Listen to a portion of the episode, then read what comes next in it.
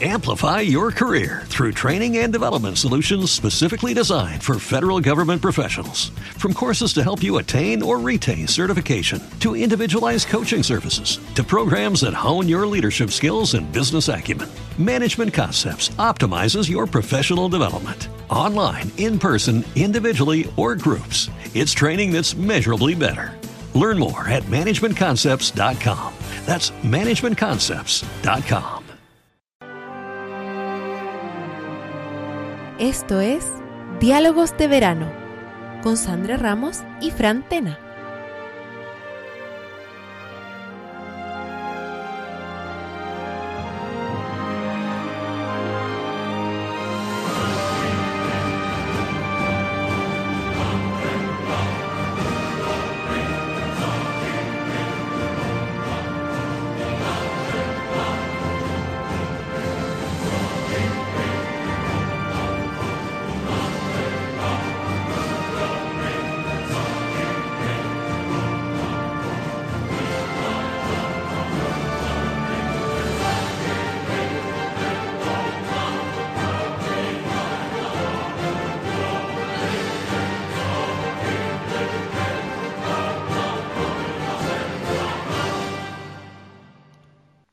Pues ya estamos aquí de nuevo con nuestro segundo Diálogos de Verano, que si habéis escuchado el anterior, pues son pequeñas píldoras, pequeños chutes de entretenimiento que, que además nos sirve a nosotros también para, pues para quitarnos el mono de, esto del podcasting. ¿Qué tal, Sandra? ¿Cómo estamos? Muy bien, muy bien. Aquí una semana más, eh, veraniega, a animar un poquito a la gente que está ahí junto a las piscinas o en la playa, eh, diciendo, "Uf, a ver cuándo sale ya el siguiente diálogo de verano, no sé qué hacer, eh, no me sabe igual la cañita en el chiringuito, lo, lo suyo es que me cuenten algo sobre videojuegos de gran estrategia. Sí, sí, sí. Eso, eso es lo que me apetece en verano. Y aquí está para nosotros, para darle a la gente lo que pide. Mm. Bueno, hay una cosa muy interesante sobre este tema que ahora, que ahora nos vas a contar tú como gran especialista. Bueno, a- un poco parecido, ¿no? A lo que decíamos en el primer diálogo de verano, que ahora pues hay más tiempo para jugar. Entonces, para quien le guste ese tipo de juegos, pues seguro que encuentra alguno que no conocía y para el que no, pues ya sabe. Si le gustan los videojuegos, pues que pille alguno de estos y, que vicie un rato. Y bueno, vamos a empezar ya. Cuéntanos, André, defínenos un poco qué son los, los juegos de gran estrategia. Bueno, vamos a ver. Videojuegos de gran estrategia. Esto eh, es una categoría de juegos, de videojuegos en realidad. Videojuegos de estrategia o videojuegos de estrategia en tiempo real es algo que con lo que mucha gente está eh, familiarizada, acostumbrada, muchos jugadores, obviamente, ¿no? De, de videojuegos, porque, porque es un género que Warcraft y Starcraft lo, lo hicieron más, muy masivo, muy masivo hace, hace ya varias décadas. Entonces, eh, todo el mundo sabe un poco lo que es eso. Y, si tiene un, y si tiene el concepto de turnos, pues todavía se llama más estrategia. Estrategia por turnos es como el rey de la estrategia, ¿no? Y hay muchos juegos que van por turnos, en el que uno hace cosas y después pasa turno. El ejemplo clásico y también conocido por todos es el Civilización, o, CIF, ¿no? El, Civilización de Sid Meier y, y, muchos otros juegos de ese estilo. También se consideran estrategia los juegos 4X, que son esos que eh, pasan en el espacio casi siempre, Master of Orion en su momento y, y muchos otros, ¿no? Entonces, ¿qué es esto de gran estrategia? Bueno, pues gran estrategia prácticamente es algo que inventó una compañía, una compañía, o sea que hay que contarlo a la vez, eh, una compañía llamada Paradox Interactive, eh, una compañía sueca de videojuegos pequeñita que, que, nació a mitad de los 90 eh, haciendo en realidad juegos de mesa y después evolucionó hacia, hacia videojuegos. Y esta gente de Paradox, estos suecos, pues hicieron una, una gran innovación con respecto a los juegos de estrategia y es que sobre un mapa, prácticamente, una que, tienes que imaginarte como el Risk, ¿no? O sea, un mapa con algo. Ese mapa puede ser de la Tierra o no, ¿no? En general, en sus juegos sí son de la Tierra y son históricos. Sobre ese mapa hay una serie de cosas que puedes hacer, pero no vas a ir por turnos, sino que va a haber un tiempo, un tiempo real que va transcurriendo, que pueden ser eh, horas, días, meses o años, según también eh, eh, la franja temporal en la que estemos jugando. Después explicaremos eso con más detalle. Que tiene diferentes velocidades de avanzar ese tiempo y que uno puede pausar cuando quiera. Entonces, si tú quieres jugar como si fuera un juego por turnos, casi casi puedes hacerlo, porque puedes estar, tú pausas, das una serie de órdenes y de acciones, decides qué hacer y quitas la pausa y ves cómo va eso pasando y cómo, cómo eh, también eh, tienes una respuesta por parte de Eh, si, por ejemplo, estamos hablando de un juego de, napoleónico, supongamos, y tú estás dirigiendo las tropas francesas, pues ves, ves qué pasa con las tropas prusianas o las tropas rusas o, tus enemigos los ingleses y, o los españoles, y entonces, según lo que hagan, pues pausas y vuelves a dar otras órdenes y cosas así. Entonces, ese tipo de juego lo, le llama, lo llamaron gran estrategia, tiene esta innovación, pero lo de gran no viene por aquí. Lo de gran viene por ese marco temporal. Em, no son juegos donde cada turno representa unas pequeñas acciones, como acciones tácticas, como puede ser mover un ejército de un lado a otro. En la gran estrategia lo que, lo que se gestiona normalmente como poco es un estado. O sea que. y a veces un imperio. O sea que em, llevas la política, la economía, la sociedad eh, de algo muy grande y además por lo general histórico, con lo cual con referencias eh, fuertes y con y, con mucha desigualdad según con quién juegues, ¿no? No es lo mismo jugar con, no sé, imagínate en la Segunda Guerra Mundial, Segunda Guerra Mundial con Estados Unidos que, que con eh, Mongolia, ¿no? Por decir algo, no tiene nada que ver. Y entonces estos videojuegos eh, eh, realmente le dan un gran valor a la planificación y la estrategia. O sea, no hay una habilidad de cliqueo no consiste en darle muy rápido el clic para, eh, para ser más rápido que tu oponente, ni siquiera hay una habilidad de, em, de contrarrestar rápidamente una acción táctica. O sea que si, si, si ves que mm, dos ejércitos están entrando por un flanco que tú no considerabas, pues entonces vas a llevar allí el ejército de tu flanco opuesto para cubrir. No, no nada de eso. O sea, no, no es un wargame, no tiene que ver con juegos de guerra. Lo que puede pasar es que lleves dos años investigando eh, una nueva tecnología de pólvora que resulta que no es tan eficaz como pensabas y cuando te das cuenta, en el fondo has perdido dos años. Y, bueno, pues eh, ya no es una cuestión de, reaccionar al respecto de que, qué haces tú con ese arma de pólvora si el rival a lo que se ha dedicado es a mejorar su caballería y claramente la pólvora todavía no es suficientemente importante en el campo de batalla y lo importante era haber hecho caballeros, pues prácticamente has perdido, porque tu estrategia es errónea. Por eso has perdido. Entonces estos juegos son, eh, la verdad, todo un reto de planificación y mental. No hay pequeñas dosis de mm, placer en jugarlo, sino una gran dosis de placer estirada por todo el juego. Lo digo pequeñas dosis porque no hay ataques, no hay impactos, no hay, no sé, no hay acción. Es verdad. O sea, para quien lo ve desde fuera, se trata de un mapa de colores donde te van saliendo mensajitos y tú vas dándole a y, tú modificas números y, y, tocas botones. Eso es lo que parece para que lo ve desde fuera. Para el que lo juega y lo conoce, después de un... Es verdad que un tiempo de aprendizaje que no es sencillo, eh, la curva de aprendizaje de un juego de gran estrategia suele ser 15 o 20 horas. Eso significa que hasta las 15 o 20 horas en realidad no sabes jugar. Tú crees que sabes jugar, has hecho a lo mejor un tutorial que dura dos horas, cuando los tutoriales de otros juegos duran 10 minutos, ¿no? Pero, o dos. Este dura dos horas y aún así sales y no sabes jugar. Y crees que sabes jugar y pierdes tu primera partida y dices, ah, ya aprendí a jugar. Entonces juegas la segunda y falso también. O sea, sigues sin saber jugar, ¿no? Y ya en tu tercera partida, después de esas 15-20 horas, ya sabes jugar y entonces ya empieza, empieza el, disfrute, el placer. Así que bueno, eso es eh, la gran estrategia y Paradox Interactive, estos suecos, siguen siendo los que hacen más juegos y los más exitosos. Hay más compañías que hacen, pero la verdad hoy vamos a centrarnos en Paradox porque no solo son los creadores, sino que son los que hacen los mejores juegos de gran estrategia. Y mm, Fran, yo no sé si tú has jugado alguno de estos alguna vez. Eh, los que vas a comentar los conozco, pero no los he jugado. Bueno, a ver, conozco dos de ellos. Luego los mencionamos, te diré cuáles son, pero no, no los he jugado. Porque es que, a diferencia de, de los juegos que yo suelo jugar, ¿no? que tienen una historia de principio a fin, aquí también hay juegos que tienen historia, en el sentido de que tienes un objetivo que alcanzar, o tienen un guion predefinido, o a lo mejor, pues yo qué sé, llegar a conquistar ¿O cuándo acaba el juego, por, decirlo así? Para nada, para nada. Mira, lo más parecido es que, bueno, son todos videojuegos, por cierto, para, para PC, para computador, ordenador, o sea, no, no son juegos de consola, por supuesto, o sea, es imposible jugar algo así en una videoconsola.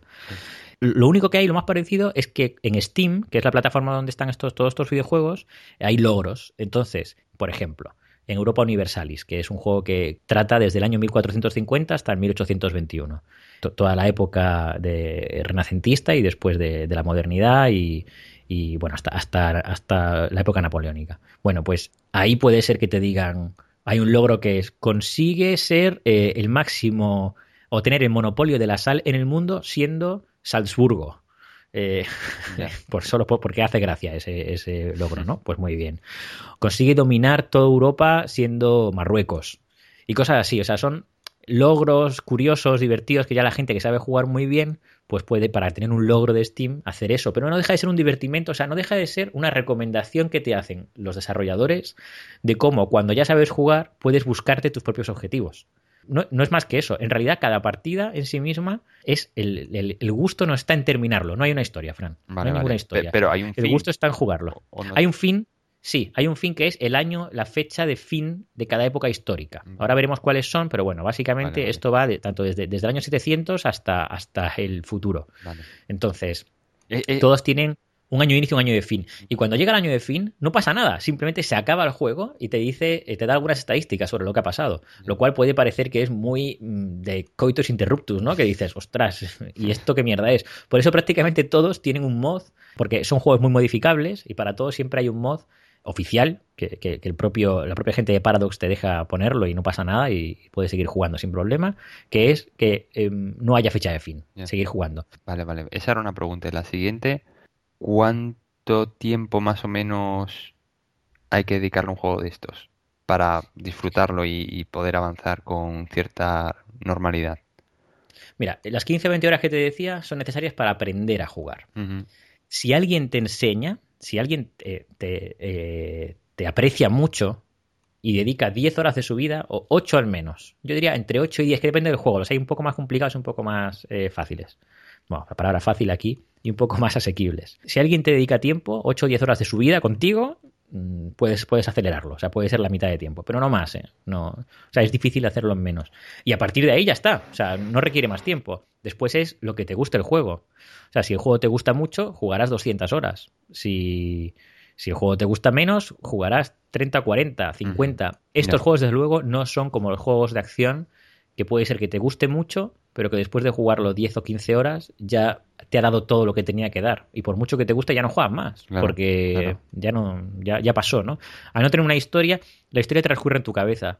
Lo, lo más parecido que hay yo diría, ¿eh? Esto ya es una opinión muy personal, no, sé cuánta gente estará de acuerdo, pero lo más parecido son los managers deportivos, eh, los juegos de fútbol, de baloncesto, de, de béisbol, etcétera, etcétera. Pero manager, no los juegos de simulación, o sea, no, no en los que tú juegas, sino al, fútbol. O sea, no el FIFA sino el fútbol manager, por entendernos. Eh, esos juegos donde también son menús, donde también todo, todo consiste en números, en estrategia y, en tomar decisiones que son. Es un poco parecido a lo que decía antes de la pólvora. O sea, si tú dedicas todo tu presupuesto del año a fichar a Kaká y resulta que, que Kaká es un desastre toda la temporada, no estás a tiempo de corregirlo hasta el mercado de invierno. Y la corrección además es complicada porque ya Kaká se ha devaluado, no tienes mucho dinero para volver a fichar a otro parecido porque nadie lo quiere comprar, tiene una ficha alta. Entonces, mm.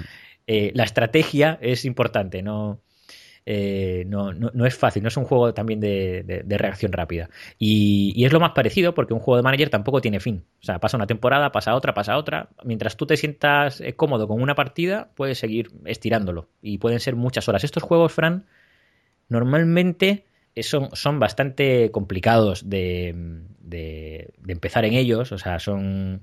Eh, no, no, son juegos para todos los públicos. Esto es así. No, no por edad, sino por tipo de juego, por lo que disfrutas pero la gente que los juega y que los disfruta les dedica muchas horas. Los disfrutan muchísimo, mucho. Hombre, yo entiendo que sí, por lo que has contado, a lo mejor no son juegos para la típica persona que le gustan los shooters, pero para quien le guste, por ejemplo, un StarCraft o haya jugado alguna vez a un Civilization, pues los que vas a comentar a continuación, pues que le eche un ojo porque igual sí que sí que le entra el, un poco el, eh, le pican la curiosidad por, probarlo y luego pues disfrutan un juegazo, porque los que nos van a contar son juegos que ya digo, todos me suenan de haberlos oído. Así que, en fin, cuando tú quieras. Mm, sí, eh, podemos hacer otra pausita musical. Antes estuvimos escuchando em, la introducción, la música de Crusader Kings, que es Crusader Kings 2, que es el juego, el superventas, digamos, de la saga, ¿no? El, un poco el, el flagship de, Paradox hoy día. Y mm, ahora vamos a poner un poquito de Europa Universalis 4, que es el, otro gran juego, ¿no? el segundo que tiene más ventas y que, y que es la época post-medieval, también muy, muy entretenido.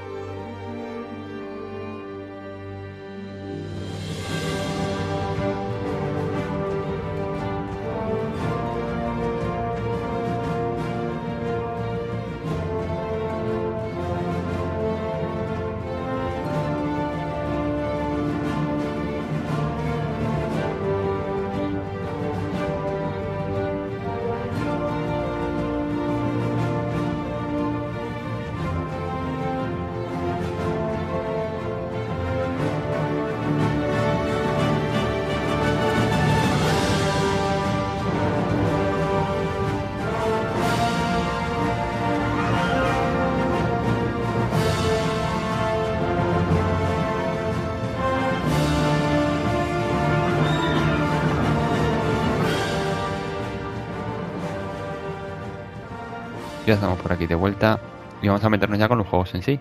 Sandre, el primero del que nos querías hablar era el Crusader Kings, en concreto la segunda parte. Crusader Kings 2, eh, que es el, juego, pues eh, actualmente, como decía, el más vendido de Paradox, el más exitoso. A ver, este justo es el juego que más se separa del paradigma que he estado contando, ¿no? Eh, pero, pero a ver, sigue siendo lo mismo. El motor gráfico es, por cierto, no lo he dicho, el motor gráfico de todos los juegos de Paradox es el mismo, es un, el, motor Clausewitz, que es propio, lo desarrollaron ellos, eh, que bueno, básicamente es un motor gráfico para mapas, ¿eh? no, es que sea una gran cosa, pero, pero bueno, tiene una serie de, mecánicas que tienen que ver con la interacción entre los menús y el mapa y las unidades que se ven en el mapa, porque sobre el mapa sí se ve algo, ¿eh? O sea, no, no es solo un mapa quieto. Sobre el mapa sí se ven ejércitos, flotas, eh, en, depende del juego alguna cosa más, como ciudades o puntos de, victoria, que significa, bueno, pues puntos importantes de controlar en alguna región y cosas así, ¿no? Pero bueno, mm, sobre todo es un mapa eh, o es un motográfico que lo que tiene son muchos modos eh, de mapa. O sea que sobre el mismo mapa puedes cambiar y ver pues cosas como eh, si, si, la gente está contenta, la economía, las rutas de, de, diferentes recursos naturales y procesados, la logística de los ejércitos, eh, bueno, una barbaridad de cosas. He dicho cinco, pero Crusader Kings tiene fácil como 40 modos de mapa. O sea que tú sobre el mismo mapa puedes ver 40 cosas diferentes, ¿no? Según vas tocando botones. Y entonces, Crusader Kings, ¿por qué es diferente de los otros? Es diferente de los otros porque en vez de llevar a un estado o gobierno o imperio o país o como lo queramos llamar, según la época, lo que tú manejas es una dinastía. Eh, tú empiezas la partida siendo una persona, que esa persona es la, eh, cabeza de una casa, esto a, la gente que hoy día todo el mundo sabe Juego de Tronos, ¿no? Como decíamos, Frank, como, como decía creo que, ¿quién lo dijo? Purroy en el Diálogos de Bolsillo 19, de la primera temporada, decía que ahora todo el mundo sabe más de dragones que de... no me acuerdo qué dijo. Sí, alguna locura de estas, pero sí, tienes razón, de que la gente, gracias a Juego de Tronos, pues estas cosas le suenan más familiares. Y antes no. Claro. Bueno, pues en Juego de Tronos hay unas casas, ¿verdad? Eh, que están los Lannister, los Stark y todas estas cosas. Y siempre hay como un señor de la casa, ¿verdad? Ned Stark o después alguno de sus cachorros o Tywin Lannister, el grande y todos estos, ¿no? Bueno, pues em, es que la Edad Media era igual, ¿no? También había casas nobiliarias y bueno, ya sabemos que Martin nunca inventa nada, todo lo copia y lo hace muy bien, pero todo lo copia. Y, realmente, pues bueno, tú, llevas una casa nobiliaria, entonces digamos que mm, vas a llevar la casa mm, Jimena. Eh, eh, una, casa importante con, diferentes reyes eh, en los reinos cristianos ibéricos. del siglo X, por ejemplo. ¿no? Hay, varias, fechas de, inicio de la campaña. ¿no? tú quieres jugar, puedes jugar desde la época de los vikingos en el siglo VIII o puedes empezar hasta tan tarde como el siglo XIII, digamos, y jugar solo dos siglos, ¿no? O sea que puedes jugar del octavo al XV o del XIII al XV, según cuando quieras. Supongamos una época interesante es que empiezas en el siglo XI en España, plena reconquista, y, eliges ser eh, una persona de la Casa Jimena. Esa persona podría ser desde el rey de León, por ejemplo, o el rey de Galicia, o el rey de Castilla, algo así, o podría ser simplemente un duque, eh, vasallo del rey. Podría ser incluso un conde, vasallo de un duque, que es vasallo de algún rey. O podría ser un varón, que simplemente estás a cargo de un pequeño castillo en algún lugar o un torreón, y por encima tienes un montón de gente. Desde luego, si juegas sin tener ningún tipo de tierras, pues mm, tu juego va a ser corto, ¿no? No, tienes nada que hacer y, bueno, mueres y se acaba tu historia. Eh, por tanto, al menos vas a ser un pequeño propietario de algo. Y lo que vas a hacer es seguir la historia de tu familia. Entonces, a lo largo de los años, en Crusader Kings, que es eh, el juego de todos estos de Paradox, que es el que donde pasa más rápido el tiempo, porque estamos hablando de siglos de partida, eh, según van pasando los días, los meses em, y, van ocurriendo cosas, eh, esas cosas tienen que ver con tu dinastía, o sea, con, tienen que ver con qué pasa con tus hijos, con quién te casas. Puede parecer que el juego es más de los Sims que, que un juego de estrategia, pero todo eso está por encima de una capa que es la de la estrategia, que es la de que normalmente tú lo que vas a intentar es expandirte y cada vez tener más, más poder. Pero el tú, en este caso, tiene nombres y apellidos. Eres, pues, don Sancho Jimena. Eh, primero, duque de Toledo, por ejemplo. Y entonces, eh, a lo largo de tu vida harás cosas y te casarás varias veces o no, y quizá envenenen a tu hijo en, la fiesta de su matrimonio, y quizá haya sido el enano que es hijo de... Prácticamente todo lo que haya pasado alguna vez en Juego de Tronos, todo eso te puede pasar en una partida de Crusader Kings o sea, te puede pasar eso, pero mucho más exagerado. Había un tipo en Steam muy bueno que para recomendar el juego decía, eh, resumidamente, ¿no? Algo así como, em, empecé la partida, me casé con una noruega, no, sé, no sé si era escocés o inglés, me casé con una noruega, eh, la noruega envenenó a todos mis hijos eh, y después me mató. 11 sobre 10, a jugar otra partida, ¿no? Entonces, em, porque, bueno, quién sabe por qué, porque seguramente esa Noruega era realmente eh, la maestra de espías de un archienemigo del personaje, porque había hecho alguna cosa antes. O sea, no, nada pasa porque sí, ¿no?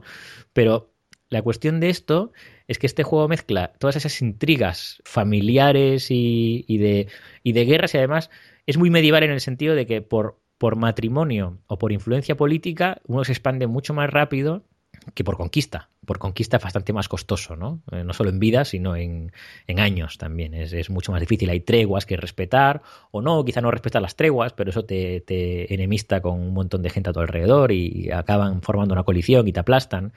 Y también es muy bonito que puede ser desde eso, un pequeño varón o conde de algún lugar de Europa, hasta, no sé, el emperador del Sacro Imperio Romano, si quieres, o, el, Basileus, el emperador de, Bizancio, o un gran califa, señor de, de, de, todo el mundo musulmán, ¿no? O un rajá de la India. En fin, es un juego em, que es fácil, dentro de lo que es Paradox, es fácil de empezar, porque al no ser algo abstracto, al no ser un estado, al ser eh, una persona, aunque después vas siendo el hijo de la persona, ¿no? O el heredero, digamos, eh, y vas cambiando durante los años, pero lo hace un poquito más eh, asequible para empezar. Entonces, muy recomendado. Quien quiera saber qué son estos juegos, Crusader Kings 2. Mm, fácil de aprender y divertido de jugar. Un buen comienzo, ¿no? Podríamos decir. Sí, sí. Perfecto, perfecto. Vale, pues con el siguiente vamos ya. Europa Universalis 4.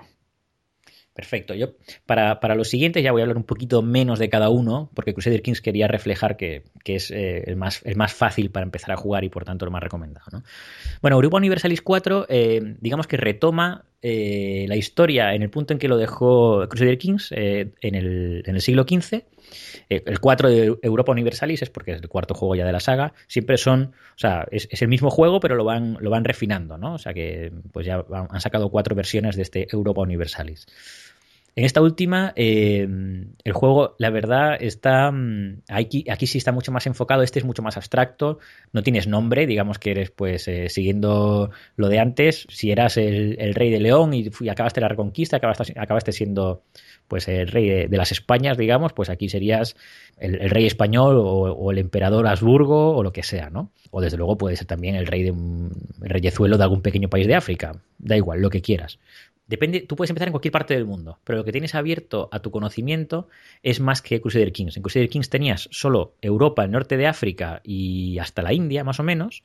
Y en Europa Universalis, tú empiezas donde empieces, sabes lo que supiera esa gente en 1450 pero a partir de ahí empiezas a descubrir y empiezas a poco a poco colonizar en caso de que, de que seas un país que, tiene opción a ello, ¿no? Porque digo opción por, por dónde esté situado, sus posibilidades eh, económicas, científicas y, bueno, si, si, eres un Portugal o un España, pues tienes fácil el, el descubrir un nuevo mundo, ¿no? Y, y caray, es un juego que este sí, este sí es duro empezar es un poco más complicado que para Crusader Kings, es más abstracto. Además, hay que saber jugar porque si te emocionas mucho empiezas a conquistar a tus enemigos. Aquí ya hablamos de, reyes, de, hablamos del concepto de que el Estado-nación empieza a nacer en, el transcurso, de esta partida, ¿no? En, ahí en, el final, sobre todo, ¿no? En el siglo XVIII ya, llegamos hasta el siglo XIX en este juego y por tanto no, no es gratuito el, el, ser ofensivo hacia, hacia tus vecinos. Eh,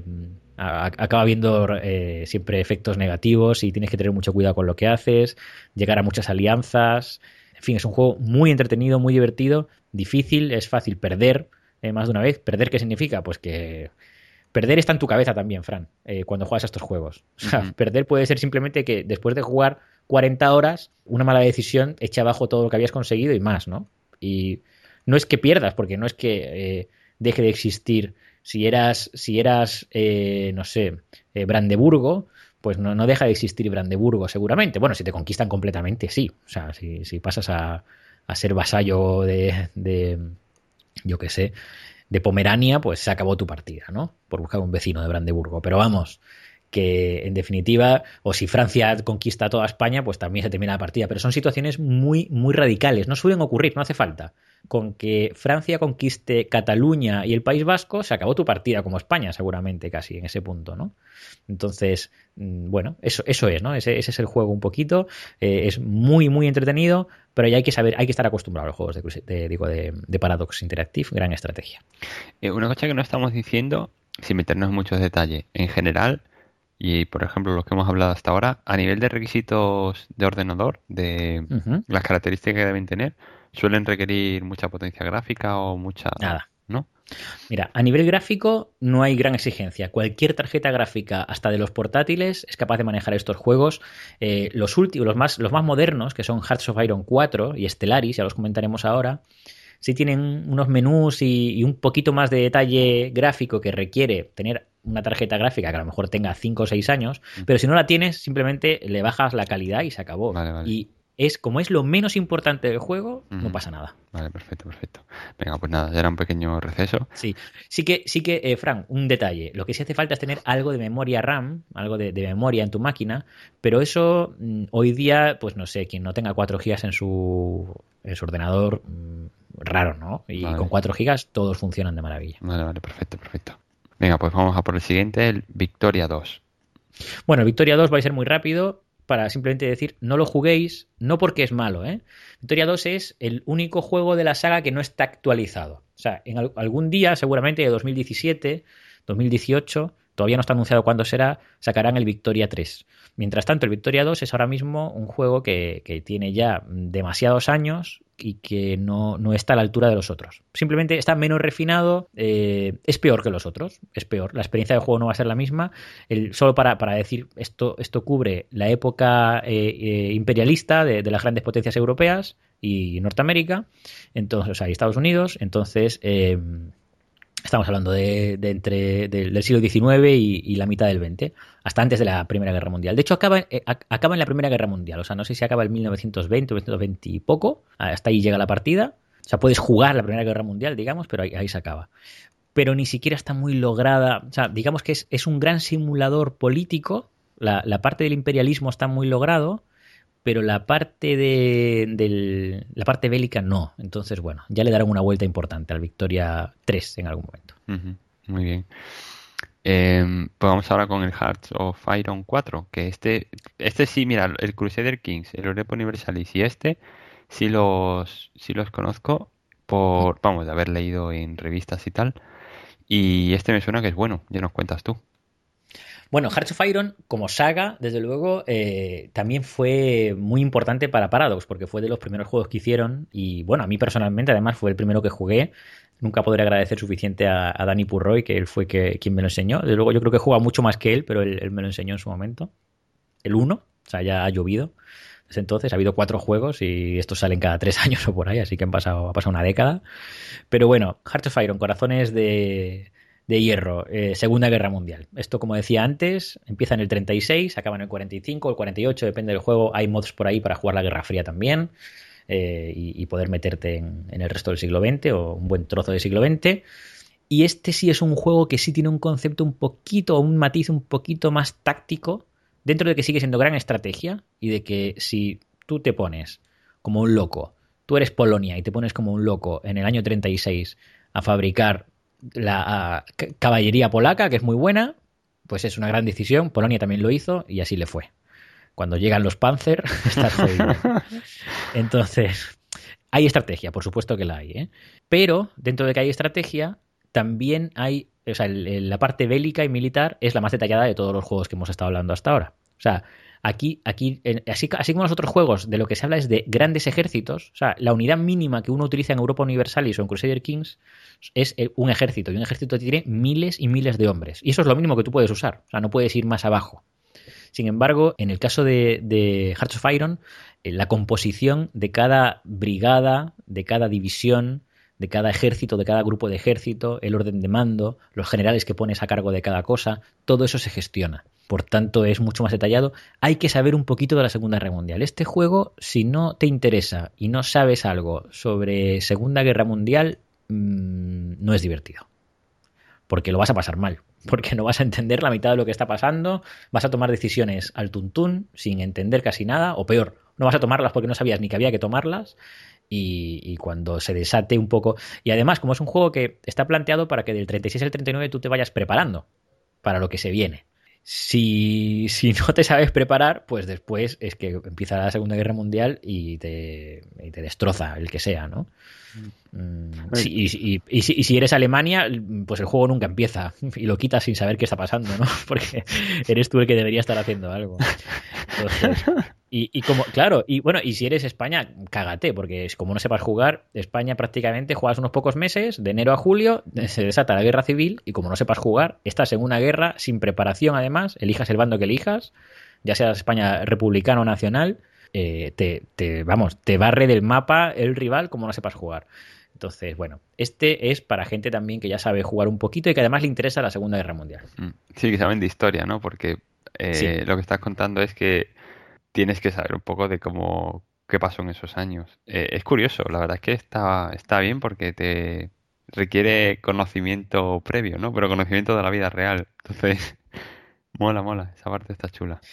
Sí, sí. Hombre, a ver, también, también puede usarlo uno para aprender ¿eh? ciertas cosas. Eh, lo Ah. que ocurre es que hay que tener cuidado con estos juegos porque eh, digamos que los escenarios iniciales son históricos, pero a partir de ahí, a partir de ahí, cada juego es diferente, cada partida es diferente. Y, y por supuesto, no, no, hay que pensar que lo, que lo que pasa en tu partida es historia todo, porque, porque son, en general son what ifs, ¿no? ¿Qué, qué habría pasado si, Claro. qué habría pasado si, pues imagínate, ¿no? Decíamos antes el ejemplo de polaco, ¿no? Pues si tú eres jugador y tú juegas con Polonia, normalmente es, es casi lo más complicado que uno puede hacer en un Hearts of Iron, ¿no? Elegirse a Polonia para empezar. Pero un muy buen jugador de Hearts of Iron es capaz de, de jugar con Polonia, prepararse, no hacer una línea Maginot, o sea, no, no, no, es capaz de montar una línea de fortalezas como tenían los franceses, que, prepararon durante, durante décadas, entre la Primera y la Segunda Guerra Mundial, pero, pero puedes prepararte para lo que viene, sabes el tipo de ejército que van a hacer los alemanes, casi seguro, y quién sabe, eres capaz de pararlos lo suficiente para que lleguen tus amigos, tus aliados británicos, eh, quién sabe, ¿no? O sea, al final puedes llegar a sacar una partida, no digo conquistar Alemania, pero sí aguantar lo suficiente para decir, en 1940 pues lo conseguí, ya está. O sea, ha aguantado un año Alemania, ya no han conseguido su, su empuje inicial, los demás eh, sí han crecido y ya no va a conseguir, o sea, ya no va a conquistarme entero, ¿no? Y a lo mejor tu problema en esa partida es que te, que te conquistan los soviéticos, pues nada, ha sido una bonita partida, ¿no? Y, y la, larga vida a la revolución. o sea, eh, es, es, es, lo bonito de estos juegos, ¿no? Que uno, uno se cree que, que, sabe lo que va a pasar también por la historia, pero, pero el juego está vivo, el juego está vivo y también reacciona a lo que tú haces y bueno, a, a mí es que me encantan. Está bien, suena bien, suena bien la cosa. Y... No, no, no, no os cojáis Polonia amigos, eh, para empezar. O sea, es, es lo, lo, más divertido de jugar cuando sabes jugar, pero para empezar no, no lo hagáis nunca. Sí, sí. Un buen, una buena recomendación. Pues vamos ya con el último que vamos a recomendar hoy, el Stellaris. Sí, para acabar es un poco especial. Eh, Stellaris es un juego que ha salido este año, es el primero, fíjate que no es Stellaris 2, ni 3, ni 4, como esos que estábamos diciendo, ¿no? Es eh, el primer intento de Paradox de hacer un juego de gran estrategia en el espacio. Eh, la verdad se le llenó mucho la boca con él, la campaña de salida ha sido muy buena, las críticas eh, en, prácticamente todas las revistas de videojuegos en Internet fueron buenísimas, pero la verdad no es tan bueno. Eh, no solo lo digo yo, sino pues prácticamente toda la comunidad de, usuarios de, Paradox eh, en, lo, en, los foros suyos propios. Las quejas son muy grandes porque el juego plantea lo siguiente. Eh, el juego empieza en el año 2200 o por ahí y ya seas la humanidad o cualquier otra especie, tú estás, o sea, ya el mapa pasa a nivel galáctico, entonces tú estás en tu planeta y empiezas a eh, salir de tu planeta. No empiezas con capacidad de colonizar otros planetas, pero sí de explorarlos. Y poco a poco vas avanzando en tecnologías. Aquí también, pues aquí la, velocidad va a nivel, o sea, el tiempo va a velocidad de vértigo. Y bueno, y poco a poco pues vas colonizando la galaxia, encontrándote con otras razas inteligentes. Y eh, de verdad que cuando uno lo, ve y además lo empieza a jugar, dice, madre mía, es buenísimo. Tiene un, un principio de partida muy entretenido. Este también es apto para gente que no sabe jugar a juegos de este estilo. Yo creo que también lo pueden pasar bien eh, igual que con el Crusader Kings. Pero Eso dura mm, nada, 5 o 10 horas. O sea, vale, lo que en otros juegos es un juego entero, pero lo que llaman los ingleses el mid-game no está desarrollado. Y por tanto se hace monótono, se hace aburrido. O sea, hay una serie de mecánicas que repites continuamente. Y sí que parece ser que el juego al final se hace muy interesante, pero es tan aburrido la zona intermedia que dura muchas y muchas horas que yo, por, ejemplo, personalmente ni, ni, lo he, ni lo he avanzado tanto. ¿no? Mi recomendación con Stellaris, hay que esperar, porque todos los juegos de, Paradox y de gran estrategia tienen una característica, y es que esta gente hace parches continuamente, prácticamente cada mes, cada dos meses está eh, corrigiendo montones de problemas del juego y no solo bugs, o sea, no solo fallos del juego, sino que están sacando continuamente expansiones, que es cierto que muchas son de pago, pero eh, es una cosa especial. Este, esta gente no es una gran compañía desarrolladora que lo único que quiere es eh, sacar todo el dinero posible. Saben que su base de jugadores es relativamente escasa porque son juegos muy especializados. Entonces los cuidan mucho. Con lo cual, lo que hacen es que cada expansión te ponen una serie de contenido de pago, que además suele ser barato, pero un montón de contenido adicional para todo el mundo que no es de pago, que es gratis. Y con eso lo que hacen es que eh, le dan una vida muy larga al juego, porque continuamente te están sacando cosas nuevas y te están corrigiendo lo que falla. Entonces, sin duda, Stellaris, que ha salido hace nada, creo que cuatro meses, si grabamos un diálogos de verano entre la temporada 2 y la 3, Fran, vamos a hablar de otros Stellaris, seguro. Habrán salido tres, tres, expansiones, el juego tendrá un montón de contenido en, el, en, el, en este mid-game, en esta zona intermedia de la partida, eh, entre que uno empieza a colonizar planetas y que, no sé, y que, y que acaba un conflicto galáctico a gran escala, pues por ahí, en el medio, que es ahora mismo lo que es aburrido, esa parte seguro que está, es interesante, llena de cosas, eh, así funcionan. Hoy día no recomiendo Stellaris. Es interesante, puede ser eh, curioso. Si os gustan mucho los juegos del espacio, a lo mejor sí. Si sois fans de Master of Orion o cualquier juego 4X, este os va a parecer muy bueno. Pero si eres fan de juegos de gran estrategia, este os va a parecer cortito, plano, que le falta contenido. Bueno, pero al menos que la gente lo tenga ahí que no le pierda la pista porque que no le pierda la pista. Yo yo eso sí lo sabía que Paradox y eso se agradece en estas compañías bueno en estas en cualquier compañía y no siempre lo hacen el esforzarse por porque el cliente final no el, el jugador pues sienta que la empresa pues responde a las no solo quejas, sino también recomendaciones o peticiones. Así que eso siempre, siempre está bien. Sabe que no te dejan colgado solo cuando, compras el juego, pues ya que se olvidan de ti. Pues sí, está bien. Por ejemplo, Electronic Arts, a, los jugadores del modo, del modo Pro Clubs de FIFA, tengo que decirlo en este, en este foro. Eh, os odiamos, EA Sports, os odiamos profundamente, pero a la vez compramos vuestro juego cada año. Vaya mierda. es una cosa que relación amor-odio somos como yonkis, ¿eh? es una cosa increíble. Eh, como yonkis a los que le dan droga mala encima. bueno, en fin. Eh, este, nada, Fran, hasta, hasta aquí hemos llegado. Espero que no haya no, haber echado para atrás a nadie con, la, con el tema de que puede ser difícil el inicio y todo esto. A quien haya echado atrás, pues nada, es porque está bien echado atrás, o sea, no te metas en esto. Pero a quien le haya picado el gusanillo, de verdad, Crusader Kings 2, Europa Universalis 4, y si te gusta la Segunda Guerra Mundial y solo eso, Hearts of Iron 4. Hombre, mm, la verdad es que hemos sido sinceros y sobre todo tú. Eh, has planteado lo que son, lo que no son, lo que puedes esperar, lo que no. Y en fin, al menos juguéis o no juguéis, ya os habéis enterado de que va todo este mundillo. Ya solo queda despedirnos con una con un mix de canciones del Heart de Hearts of Iron. Eso es. Y por mi parte nada más. Hasta la próxima. Bueno, hasta la próxima. Chao.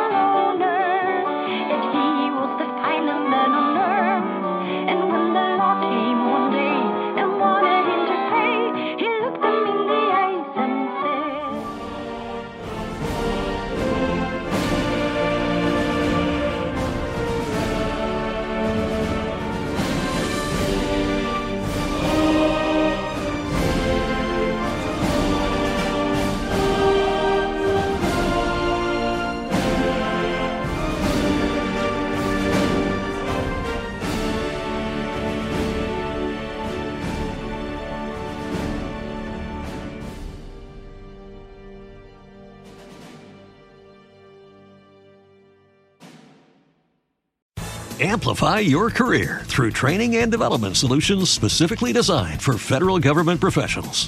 From courses to help you attain or retain certification, to individualized coaching services, to programs that hone your leadership skills and business acumen, Management Concepts optimizes your professional development. Online, in person, individually, or groups, it's training that's measurably better. Learn more at managementconcepts.com. That's managementconcepts.com.